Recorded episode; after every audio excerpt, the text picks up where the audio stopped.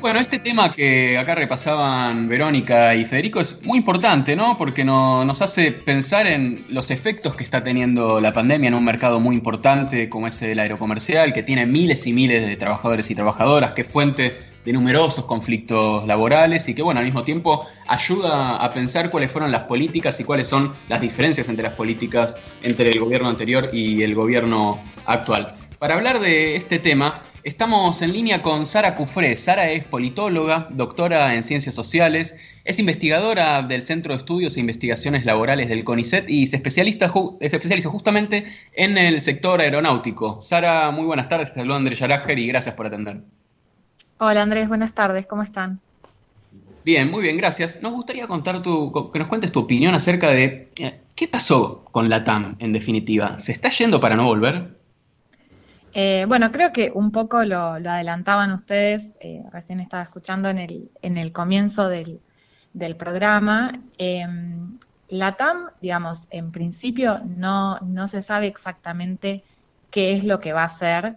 Eh, de hecho, como bien decían ustedes, no ha habido una comunicación oficial hasta el momento, al menos con los sindicatos.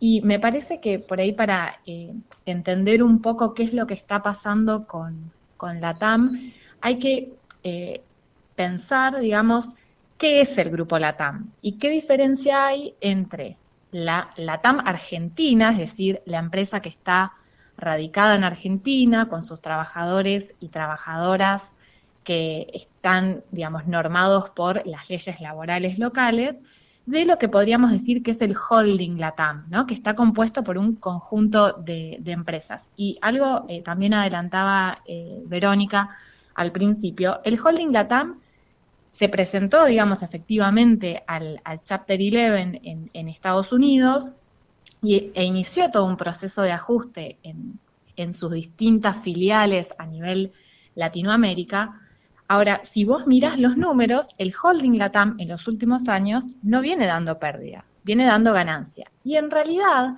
lo que, digamos, es ese, ese gran grupo, digamos, hay que diferenciarlo justamente de sus filiales, porque la filial argentina, digamos, es la filial que efectivamente la TAM dice nos viene dando pérdidas hace años. Y esto tiene eh, otro elemento que, para añadir, eh, que es que justamente cuando sale el anuncio, que como decíamos, este anuncio sale por los medios, no hay información oficial, la TAM dice, yo voy a dejar de volar mis vuelos de cabotaje, ¿no? Digamos, lo que hago adentro del mercado interno. Esos vuelos internos son los que hace la TAM Argentina, la filial local, esos 1.700 trabajadores y trabajadoras, que los hacen obviamente con las leyes laborales locales. Ahora, la TAM tiene otros vuelos, por ejemplo, un vuelo Salta-Lima, ¿no? que lo opera con su filial de Latam Perú o de Latam Chile, donde las tripulaciones que hacen esos vuelos no son tripulaciones argentinas, sino que están, por ejemplo, legisladas por eh, las normas laborales de cada uno de esos países. Entonces, lo que se viene charlando mucho respecto de, de la TAM es que en realidad aprovecha la pandemia para avanzar mucho más en una política de ajuste que ya venía dando y una política que va obviamente a priorizar aquellas eh, filiales donde puede reducir más los costos laborales. No sé si eh, fui clara con esto, pero me parece que, que, es uno de los puntos a tener en cuenta en, en el medio de este conflicto. Mm. Sara, ¿cómo estás? Verónica soy. No sé si habías terminado o te corté, perdón. No, no, no, había terminado. Ah, bueno, te quería hacer una pregunta. Ellos, digamos, desde la TAM, eh, en la comunicación que hicieron, hablaban ¿no? como factor fundamental este desgaste con los gremios aeronáuticos y ponían ejemplos de, diferencias que había con las otras filiales, como bien vos decías recién, que acá volaban menos, que les tenían que pagar determinada cantidad de cosas y salarios más altos y demás, y cosas en las que ellos querían eficientizarse y no podían porque los gremios no los dejaban, ¿no? Esta cosa del, no me acuerdo, el check-in electrónico sí, pero poder hacer el check-in del equipaje ahí en el aeropuerto y demás, como un montón de ítems de ellos que querían hacer y los gremios no se lo permitían. ¿A vos te parece que hay algo en lo que la TAM tiene razón, que puede ser, aunque sea un poquitito atendible este argumento, o no? ¿O todo el tiempo querían ir contra los derechos de los trabajadores y bueno, así terminaron? ¿Cuál, cuál es tu mirada sobre esa lucha en particular? Mira, la TAM tiene una política antisindical, digamos, en todas sus filiales, eso lo comparte como grupo en, todas las filiales. Obviamente hay eh, países como el argentino, donde además el, sector aeronáutico es un sector, eh, a pesar de, eh, de, tener distintos gremios y estar este, fragmentado en cuanto a la representación sindical, es un sector sumamente fuerte dentro del, del sindicalismo argentino, ¿no? entonces, eh, la TAM tiene esta política antisindical en, en, todas sus filiales y la realidad es que en, el caso argentino lo, que la empresa intenta poner, como siempre, es que esto se debe a dificultades que eh, u obstáculos que ponen los gremios. Ahora, si vos mirás eh, más allá de, ese discurso, vos puedes ver que, por ejemplo, la TAM viene reduciendo personal en toda su regional, digamos, como grupo, digamos, desde el año 2013 hasta ahora fue reduciendo en las distintas filiales en total un 25% de personal. O sea, esto es un ajuste que viene dándose en forma previa y los conflictos con los sindicatos los tuvo siempre. De hecho, en eh, este, este año, la decisión que toma la TAM de no pagar los salarios, es del, no pagar la mitad de los salarios, perdón, es una decisión que toma la empresa de forma unilateral, digamos, y que justamente en medio de que el Ministerio de Trabajo dicta la obligatoriedad de pagar el 100% de los salarios, porque como bien decían ustedes, la TAM este, no tuvo, Argentina no tuvo ningún problema en ir a solicitar el ATP, ¿no? Para poder este, afrontar la crisis. Eh, en el medio de, ese conflicto laboral es que sale con esta comunicación de que ahora van a entrar en el concurso preventivo de crisis. Entonces, quizás haya obstáculos puntuales, quizás eh, eh, uno pueda decir, bueno, los gremios aeronáuticos están más plantados acá comparativamente que en otras regionales. Ahora, esto es claramente una política antisindical histórica de la TAM y que acá va encontrando, este, obviamente, del otro lado, resistencia de las y de los trabajadores. Cuando se encuentra con esa resistencia, desde mi perspectiva, lo que sale a hacer con este anuncio es a presionar para decir, bueno, sí, digamos, este, yo no puedo enfrentar esta crisis con mis reglas del juego, entonces me voy. Pero importante, seguiría solamente una parte de su operación, ¿no? Sara, ¿y aerolíneas cómo la ves, no? Luego de esta fusión con Austral, también hubo anuncios de suspensiones, que no sé si te saco un poco de tema, si lo venías viendo también, pero, pero ¿qué, qué, qué, qué opinión te merece esta situación? Sí, no, el, el tema lo, lo, veníamos siguiendo, de hecho, en, bueno, en, todos estos días, este, eh, todo, todo el sector eh, aeronáutico está, digamos, bastante convulsionado. Este, yo vengo trabajando con, otra colega que también es investigadora de CONICET, que es, que es Agustina Miguel, eh, quien también trabajó en Aerolíneas Argentinas, y venimos las dos, digamos, siguiendo un poco el día a día.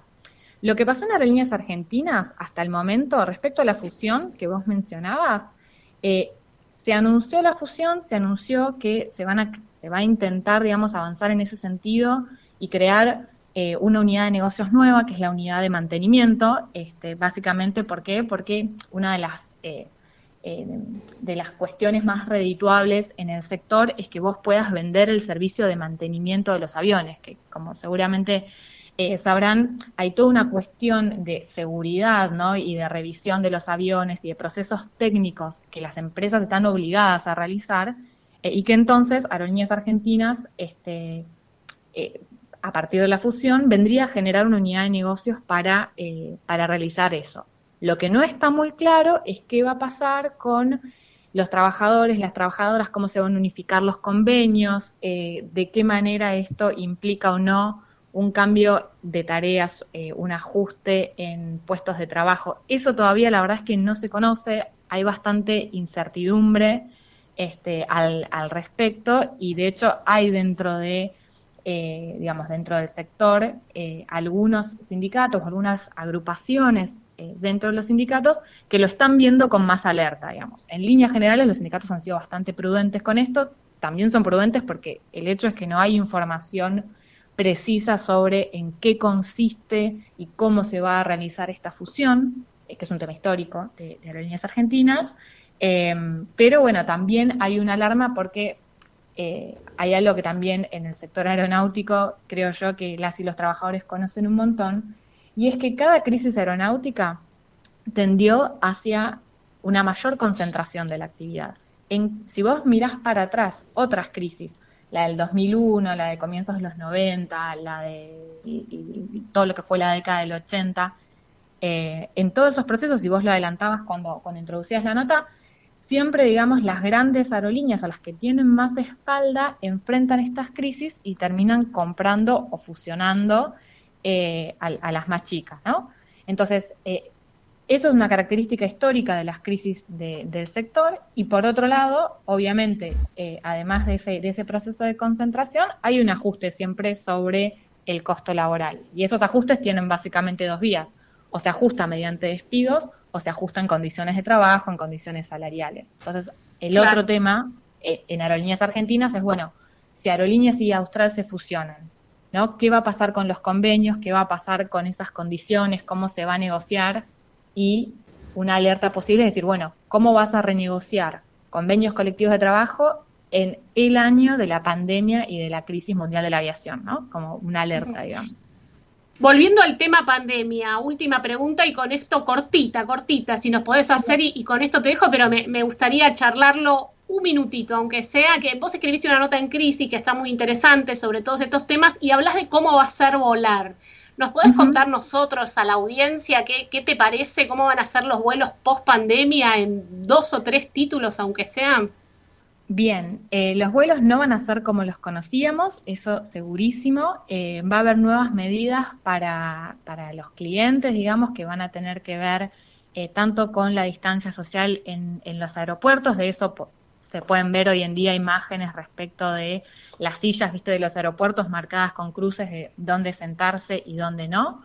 Uno de los temas que está muy, muy en discusión es sobre eh, si solicitar algún tipo de certificado médico a las personas que vayan a viajar y el tipo de testeo, si se hace testeo de temperatura o no.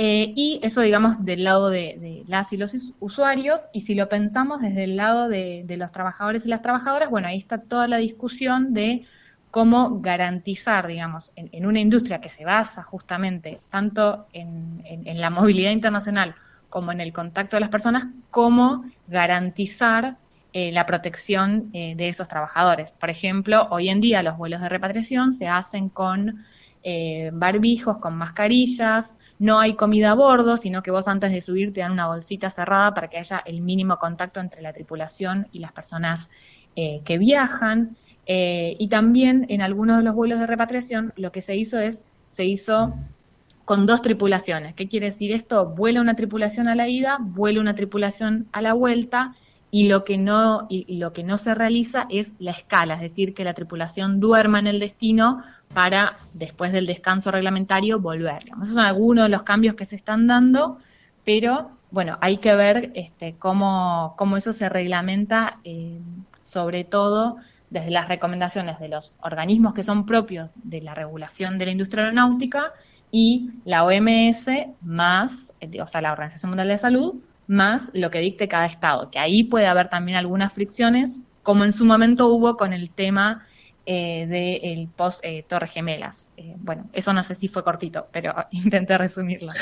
Excelente. perfecto, perfecto. Muchas gracias, Sara Cufré, con quien hablamos, doctora en Ciencias Sociales, investigadora del Centro de Estudios e Investigaciones Laborales del CONICET y, como vemos, especialista, muy especialista en el sector aeronáutico y sus conflictos laborales. Sara, de nuevo, muchas gracias por esta comunicación con nosotros y, bueno, que tengas un buen sábado. Bueno, muchas gracias a ustedes. Buen sábado.